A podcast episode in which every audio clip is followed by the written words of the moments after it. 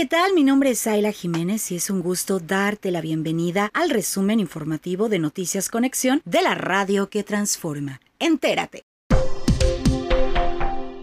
Un día como hoy, en 1829, nace Felipe Berriozábal, general que luchó en la Guerra de Reforma y defendió la soberanía ante la invasión francesa. En 1928 nace Eberto Castillo, ingeniero político y luchador social. Además, hoy es el Día Internacional del Recuerdo de la Trata de Esclavos y de su abolición. Esta es la información local en Noticias Conexión. La gobernadora del estado de Colima, Indira Vizcaíno Silva, entregó hoy martes lentes adaptados gratuitos a un total de 45 artesanas de armería, Colima, Comala, Coquimatlán, Cuauhtémoc, Ixtlahuacán, Manzanillo y Villa de Albres, accesorio que les permitirá continuar realizando su trabajo de la mejor manera posible. La mandataria estatal expresó que para su administración y como gobernadora en particular, brindar herramientas para que sigan realizando su labor artesanal es fundamental para la preservación de las tradiciones e identidad que son parte del orgullo colimense. Es muy valioso y además de promoverlo, seguirlo transmitiendo de generación en generación. Agregó que es significativo que cualquier persona pueda ver bien y eso facilite su día a día, pero además, si estos apoyos llegan a mujeres colimenses que son generadoras de ingresos para sus familias, también implica la reactivación económica para poder llevar lo indispensable a sus hogares y ser parte del pilar económico en sus familias. La secretaria de Desarrollo Económico, SEDECO, Rosa María Vallardo Cabrera, dio la bienvenida a todas las beneficiarias y dijo que se trata de un programa muy noble e importante dirigido a las mujeres e incide en su bienestar y el fomento económico de sus familias. El gobierno del estado impulsa desde hace algunos meses este programa luego de haberles realizado los estudios de graduación de sus lentes, añadió. Bayardo Cabrera destacó que el bordado es una actividad tradicional de la entidad que significa un ingreso económico y agradeció al Fondo Nacional para el Fomento de las Artesanías, el FONART, con quien se firmó el convenio para que pudieran tener estos lentes de manera gratuita. Indicó que es una inversión de alrededor de 70 mil pesos que permitirá mejorar su visión para seguir realizando el bordado. Para nosotros la artesanía es muy importante, es el alma del estado de Colima. Queremos que sea redituable para ustedes y vamos a impulsarlas. Cuenten con nosotros para seguir apoyando, expresó la titular de la SEDECO. La gobernadora Indira Vizcaíno Silva encabezó la instalación del Comité Estatal para la Supervisión de Establecimientos Residenciales especializados en adicciones y recordó que una adicción es una enfermedad que se debe entender con respeto, dignidad y empatía, sin juzgar ni discriminar. La secretaria de Salud, Marta Janet Espinosa Mejía, explicó que para mejorar la calidad de servicios residenciales de atención a las adicciones, la Comisión Nacional contra las Adicciones, CONADIC, emite lineamientos técnicos y procedimientos normativos que rigen estos inmuebles que brindan servicios de prevención y tratamiento de adicciones. Guillermo Blanco Gobea, comisionado estatal de salud mental y adicciones, quien es coordinador de este comité, dijo que su instalación es un paso importante en la regulación y debe darse seguimiento a algunos pendientes, como la homologación de uso de suelo para garantizar que sus actividades estén acordes a sus funciones, designar el giro para que se les pueda emitir las responsabilidades y se les regule de mejor manera y con ello puedan prestar a la población un servicio de calidad y garantizar el acceso a la salud, que éste se cumpla. Además, se respeten los derechos humanos. La Secretaría de Salud del Gobierno del Estado de Colima ya inició y estará vigente hasta el viernes 26 de agosto la semana de sensibilización sobre el cáncer de cuello uterino, en la que se intensificarán acciones de prevención y detección de este padecimiento en todas las unidades del primer nivel de atención, los centros de salud en la entidad. La dependencia estatal informó que durante esta semana se realiza la promoción y la difusión de las medidas preventivas, como el uso correcto del condón al tener relaciones sexuales, pues de esa manera se protege contra el virus del papiloma humano causante de este padecimiento. Se explicó que previamente, en edad escolar, debe aplicarse la vacuna contra el VPH, la cual da protección contra los tipos de VPH 16 y 18 asociados al 70% de los cánceres de cuello uterino. Posteriormente, hacerse la citología cervical, Papa Nicolau, entre los 25 a 34 años de edad y la prueba de VPH de los 35 a 64 años. Otras medidas de prevención de este cáncer son evitar el consumo de tabaco y hacerse la detección oportuna de lesiones precancerosas. La Secretaría de Salud alertó sobre los síntomas por los que las mujeres tienen que acudir a las unidades de salud para la detección de esta enfermedad, sangrado postrelación, dolor en la pelvis, pérdida de peso, dolor durante el coito y secreciones vaginales. Asimismo, hay que identificar señales de alarma como manchas de sangre, sangrado vaginal o salida de fluido vaginal durante o después de la menstruación y sangrado menstrual abundante o que sea más largo que lo habitual. La institución del gobierno de Colima recomendó a las mujeres acudir a los centros de salud a realizarse estos estudios y pruebas gratis para la detección oportuna del cáncer de cuello uterino y así recibir un tratamiento a tiempo en caso de resultar positivo. El subsecretario del Trabajo de Gobierno del Estado de Colima, Francisco Javier Pinto Torres, encabezó una reunión para constatar los avances en la organización del primer conversatorio sobre la reforma laboral en el Estado, que se realizará con el objetivo de acercar a sindicatos y sector empresarial y mostrar los alcances de esta modificación a la norma. La finalidad de este evento, que habrá de realizarse en septiembre próximo, será que las y los involucrados conozcan la función que realizan cada una de las instituciones participantes y puedan resolver dudas. Javier Pinto estuvo acompañado por el director de trabajo, José Ignacio Delgado Rosales, y recordó que la reforma laboral tiene entre sus principales objetivos agilizar la justicia, mediar a través de la conciliación los conflictos laborales para favorecer la estabilidad social con productividad y transparentar la democracia sindical. Colima forma parte de esta reforma en su segunda etapa, al incorporar su Centro de Conciliación Laboral del Estado, fortaleciendo así las labores que realizan el Centro Federal de Conciliación, la Secretaría del Trabajo y Previsión Social, la Subsecretaría del Trabajo y el propio Tribunal Laboral en la entidad. Dependencias que se mantienen en constante comunicación para facilitar la impartición de justicia y lograr que la parte patronal y la planta productiva puedan encontrar acuerdos mediante la conciliación. Sportbook pone a tu disposición las vallas publicitarias para dar a conocer tu negocio o servicios y están ubicadas en el libramiento Griselda Álvarez en la lateral de la Feria de la Villa, también dentro del Centro Comercial Centralia o los puedes poner en la parte posterior de las rutas. Todos incluyen diseño, impresión e instalación. Si quieres más informes, comunícate al 312-323-4583.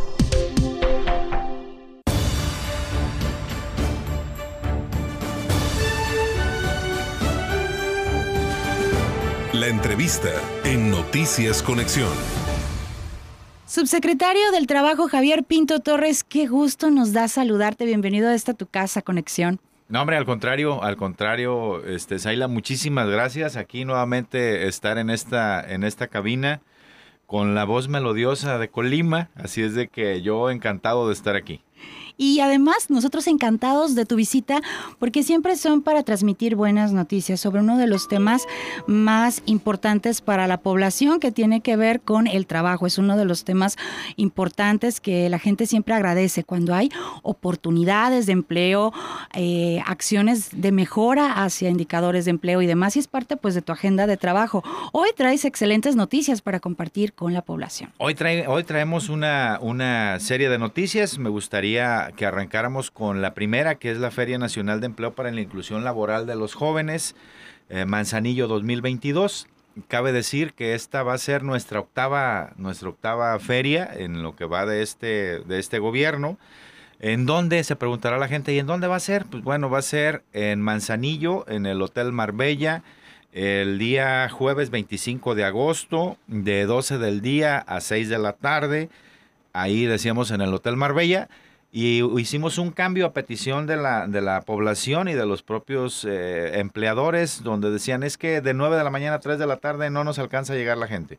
Hagámoslo, recorrámoslo en la tarde y nosotros, pues encantados de la vida, poniéndonos como siempre, dando las facilidades a nuestros amigos, los empleadores, los empresarios, pero también para que la sociedad colimense pueda enterarse y tenga una chancita de irse así que si nos están oyendo en Manzanillo o quieres irte a trabajar a Manzanillo, allá eh, vamos a tener alrededor de 600 vacantes, más o menos. Eh, el, vaya, el flujo que esperamos es alrededor de 500 gentes, que es un promedio en el que tenemos de visitantes, pero sobre todo lo que queremos es de que acabemos con eso de que no hay chamba, no, chamba sí hay, la subsecretaría del trabajo, el gobierno del estado te pone la chamba y a ti que nos estás oyendo, tú le echas las ganas.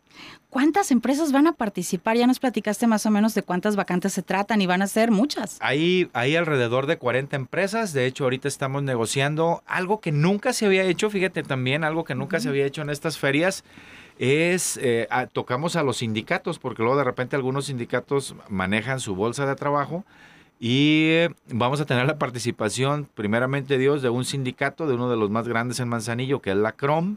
Nosotros esperamos que su líder Gustavo Larios nos diga, nos dé el sí, y él también, pues tienen muchas vacantes en el puerto, que son a través de, la CROM, de, ese, del sindicato de estibadores, del dirigente eh, Gustavo Larios, y estamos convenciéndolo a que lleve su módulo y que le dé chance a la gente de que entre a través del sindicato a trabajar en muchas empresas del puerto. Son muy buenas noticias. Eh, ¿Tienes nombres de algún tipo de giro o, bueno, nombres importantes para que quienes tienen un cierto perfil digan, ah, esta empresa a esa, podría a ser... esa me gustaría, a esa me gustaría. Bueno, les decía que estamos convenciendo a la CROM, pero va a estar también Grupo Mar, Mar Industrias, va a estar eh, Grupo Logístico de la Cuenca del Pacífico, va a estar el Hotel Barceló, va a estar Glipsa, eh, va a estar Tienda La Marina, Alfred Knight, Office Depot, Coca-Cola, Embotelladora Aga, Grupo Cava, Woodward, eh, Grupo Garey, Farmacia Zapotlán, Cima Group, de Tecomán nos va a visitar Solar Gold y vamos a tener también una participación muy importante de universidades. Así es de que va a estar eh, Universidad Tecnológica de Manzanillo, Universidad de Colima, Vizcaya de las Américas, ICEP, el CETIS 84, la Multitécnica, esperemos que también esté la Universidad de Colima, donde ellos están promoviendo sus bolsas de trabajo también, pero además, eh, pues también eh, con algunas promociones que llevarán por si quieren alguien concluir sus estudios. Excelente, entonces pues son muy buenas noticias tanto para los egresados, para los que están buscando trabajo y también pues para todos estos sectores que realmente son motor que activa la economía en nuestro estado de Colima. Eso es en parte de las buenas noticias lo que nos vienes a platicar. Así es, y con la esperanza también de poner nuestro granito de arena en esta construcción y de transformación de nuestra Colima, porque al final de cuentas, pues bueno, los puestos son pasajeros, aquí estamos, eh, un, un- estamos de, de paso, dirían, pero el chiste es ir dejando haciendo huella. Eh, te comentaba fuera del aire que tenemos la satisfacción de que nos han dicho dos ocasiones, es la primera vez en todo el, el- gobierno, en la historia del gobierno que se ha hecho eso. Una la hicimos con Canadevi, que es, hicimos la, la feria para los trabajadores colimenses de la vivienda. Y bueno, en, la- el fin de semana pasado eh, nos dijeron también por primera vez el gobierno se acerca con esta otra cámara, que es la Asociación Mexicana de eh, Concesionarios del Automóvil. Hicimos una feria para los trabajadores colimenses del automóvil, las motocicletas y las bicicletas, donde todos eh, los empresarios sobre todo se fueron muy contentos porque se llevaron ya muchos prospectos para futuras ventas. Han sido buenas iniciativas, muchas, bueno, pues abriendo brecha por primera vez, también esa es excelente noticia. Y de las ferias de, de empleo, me platicabas también antes de entrar en la charla ya al aire, que han roto récords, o sea, llevan muchas de ellas en lo que va de, de este tiempo y significa pues eh, gente acomodándose en un puesto laboral en Colima. Es correcto, desde el, desde el 2009 que se creó la Secretaría del Trabajo, hoy Subsecretaría del Trabajo, eh, platicando con los muchachos, me dicen, oiga maestro, dice, vamos a romper récord en, el, en, eh, en la ejecución de ferias del empleo. Vamos por la octava, les decía ya ahora en Manzanillo, y creo que en el periodo donde más se habían hecho habían sido seis anuales. Hoy vamos por hoy por la octava y todavía nos quedan pues algunos mesecitos más para, para seguir eh, trabajando, para seguir haciendo, eh, ofertándole a los, a los ciudadanos empleos que cabe hacer una aclaración, Saila. Los, todos los empleos que ofrece el gobierno del estado a través de la Subsecretaría del Trabajo son empleos que tienen seguro, que tienen Infonavit, que tienen las prestaciones de ley, muchos de ellos superiores. Hay una, hay una percepción donde dicen, no, es que en esas ferias del empleo eh, se dan empleos muy jodidos, muy bajitos, muy, este, donde pagan mil pesos a la semana. La verdad es de que no, son empleos, eh, sí hay para todo. Decimos nosotros que aquí hay para chile, mole y pozole, para los que ya terminaron una carrera, un posgrado, como para los que no han terminado la secundaria. Obviamente eso es directamente proporcional al cargo que, que pudieran este, percibir, que pudieran incorporarse, eh, pero sí hay el sueldo mínimo, que son eh, alrededor de los 5 mil pesos mensuales, que es lo, que marca, lo que marca la ley más las prestaciones, obviamente seguro, Infonavit, etcétera, etcétera.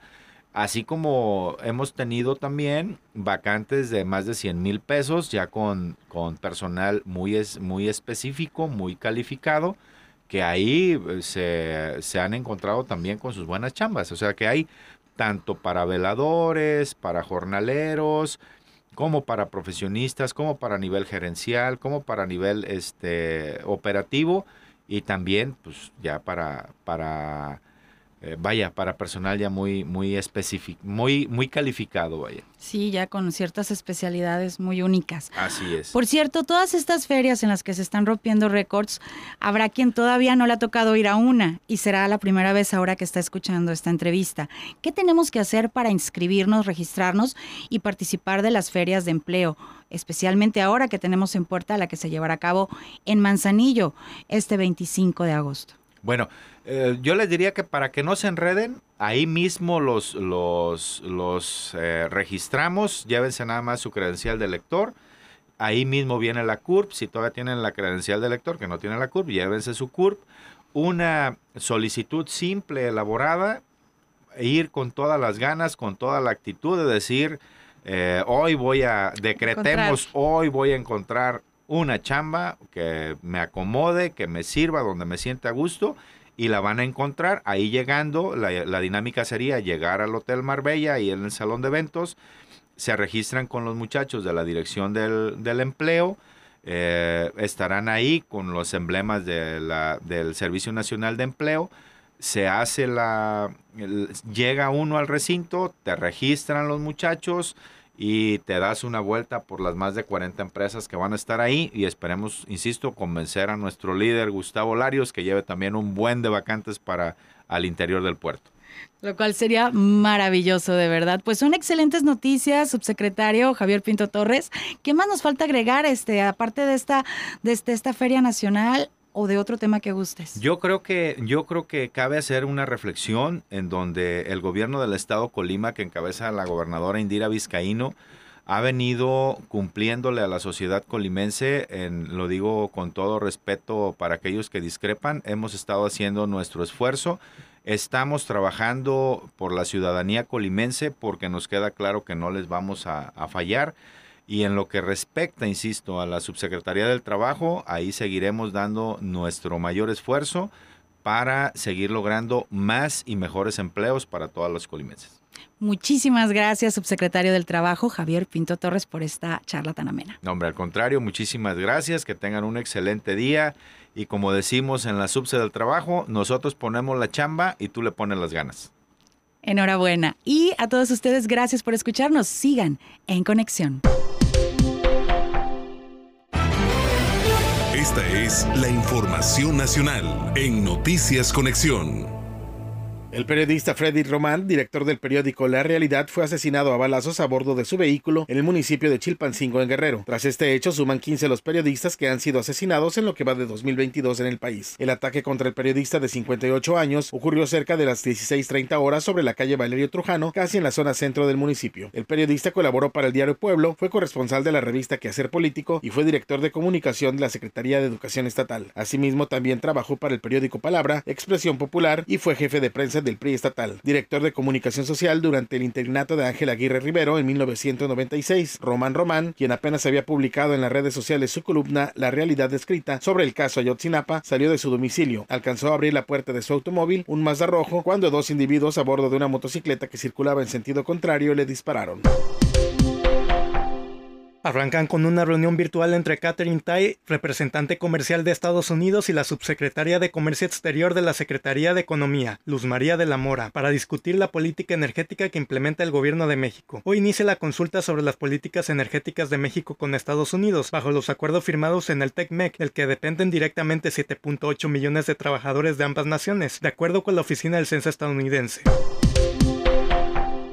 La representación de Morena ante el Instituto Nacional Electoral advirtió que realizará los ajustes necesarios al presupuesto de 18 mil millones solicitados por el órgano electoral para 2023. El Consejo General del INE aprobó el anteproyecto de presupuesto de egresos de 2023 por 14 mil millones de pesos, así como un presupuesto precautorio por 4 mil 25 millones para una posible consulta popular. Durante la sesión, el representante de Morena ante el INE, Mario Yergo, aseguró que es posible hacer un gasto más eficiente. Incluso mencionó que el órgano interno de control ha hecho observaciones sobre la falta de planeación. Morena revisará exhaustivamente el presupuesto que presentará este instituto y no tengan ninguna duda de que serán los ajustes que se tengan que hacer. A Morena no le temblará la mano para corregir la plana una vez más, advirtió el diputado federal. Al respecto, el consejero presidente Lorenzo Córdoba subrayó que la Cámara de Diputados no podrá realizar ajustes a los recursos sin una motivación reforzada.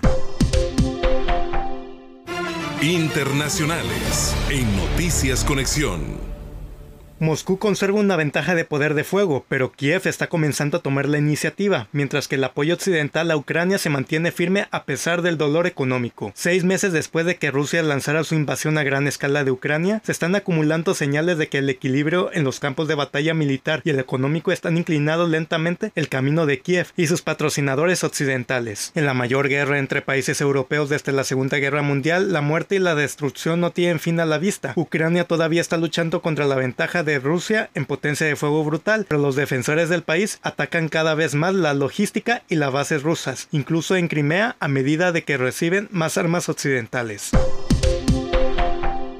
La actividad comercial en Europa y Japón cayó en agosto, según nuevas encuestas, lo que apunta a una desaceleración del crecimiento económico mundial a medida que los precios más altos debilitan la demanda de los consumidores y la guerra en Ucrania revuelve las cadenas de suministro. El segundo mes de actividad decreciente en Europa se produce en medio de un aumento renovado en los precios de la energía por la incertidumbre sobre la voluntad de Rusia de mantener su ya reducido suministro de gas natural antes de la temporada de calefacción.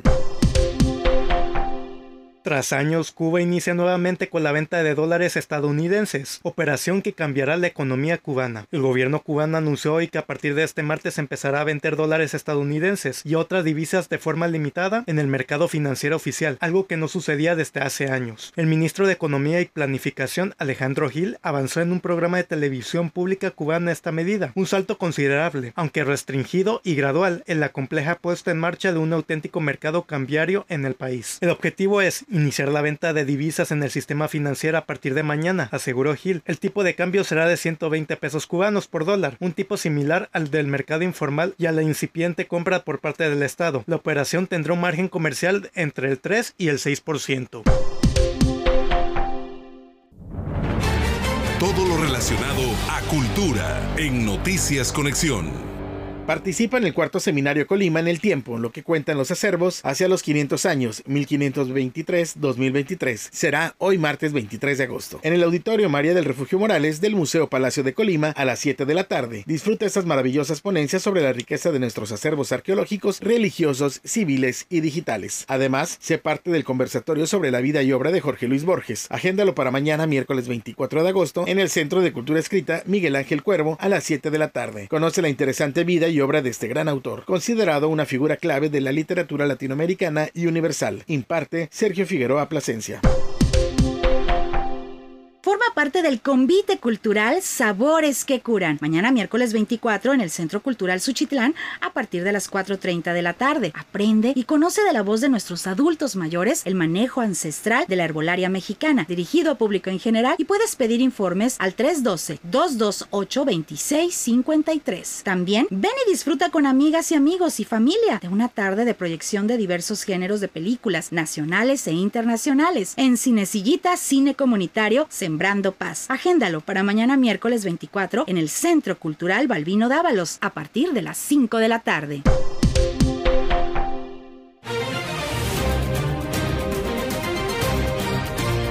Es momento de los deportes en Noticias Conexión. Hola, ¿qué tal amigos? Tenemos la información deportiva de este martes. El Club de Ciclismo Loros y Aztecas Colima convocan a una edición más del ascenso a Campo 4, etapa 2 del Campeonato Estatal de Ciclismo de Montaña, a celebrarse el próximo domingo 28 de agosto, a partir de las 8 de la mañana. Las categorías en las que participarán serán Elite, Femenil, Máster, Juveniles y Principiantes. Además, habrá una categoría infantil con pista especial y las inscripciones son gratuitas. El punto de reunión es en el crucero Ajulhuapan, carretera a Minatitlán. Repetimos, el domingo 28 de agosto en punto de las 8 de la mañana. Ahora hablamos del INCODE porque el Departamento de Alto Rendimiento del Instituto Colimense del Deporte a cargo de Beatriz Sánchez Córdoba rindió el informe final de la participación de la delegación colimense en los nacionales CONADE 2022, donde directivos, metodólogos y titulares de diversas jefaturas analizaron los datos finales, observaciones y proyecciones de rendimiento de las y los deportistas locales, así como las necesidades del deporte en Colima para mejorar en futuras competencias regionales y nacionales. El informe resalta el logro propuesto al superar el número de medallas obtenidas. En el año 2021 se tuvieron 25 y en este 2022 30 preseas. 3 de oro, 8 de plata y 19 de bronce en 14 disciplinas deportivas de las 23 en las que Colima tuvo participación. Resultaron 53 deportistas con medallas, mientras que hubo 9 disciplinas que no alcanzaron ni una sola presea. Sánchez Córdoba manifestó que con el actual desarrollo y la infraestructura deportiva se podrá trabajar en las metas del Plan Estatal de Desarrollo 2021-2027 presentado por la gobernadora Indira Vizcaíno Silva al inicio de su gestión, bajo el eje de sembrar la paz con el deporte, mejorando la cantidad y calidad de las medallas, así como la clasificación general para las justas deportivas del próximo año 2023. Consideró fundamental fomentar la creación de escuelas regionales de iniciación deportiva en los municipios de Colima, Villa de Álvarez, Tecomán y Manzanillo, con programas de detección y atención de nuevos talentos deportivos, reforzar los deportes ya consolidados como voleibol de playa y balonmano, mejorar y aumentar la participación en las disciplinas de desarrollo como alterofilia, atletismo, ajedrez, rugby, gimnasia, entre otros, así como en deportes donde se ofertan más medallas, la promoción de estos deportes estratégicos en todo el estado. También consideró la contratación de entrenadoras y entrenadores adecuados. Concluimos con información de la Liga MX porque se jugarán partidos adelantados de la fecha número 16. Este martes las Chivas del Guadalajara reciben a los Rayados de Monterrey y Querétaro hace lo propio al jugar frente a las Águilas del América. Para mañana miércoles los Pumas de la UNAM se miden a los Tigres. El jueves Pachuca recibe a Atlas y los Cholos de Tijuana le hacen los honores a Santos Laguna. Es la información deportiva de este martes. Hasta el día de mañana. Hemos llegado al final del resumen informativo. Gracias por escucharnos. Te invitamos a seguir en conexión. Hasta la próxima. Gracias por escucharnos. Ahora ya sabes todo lo que pasa en Colima, México y el mundo. Esto fue Noticias Conexión en la radio que transforma. Hasta la próxima.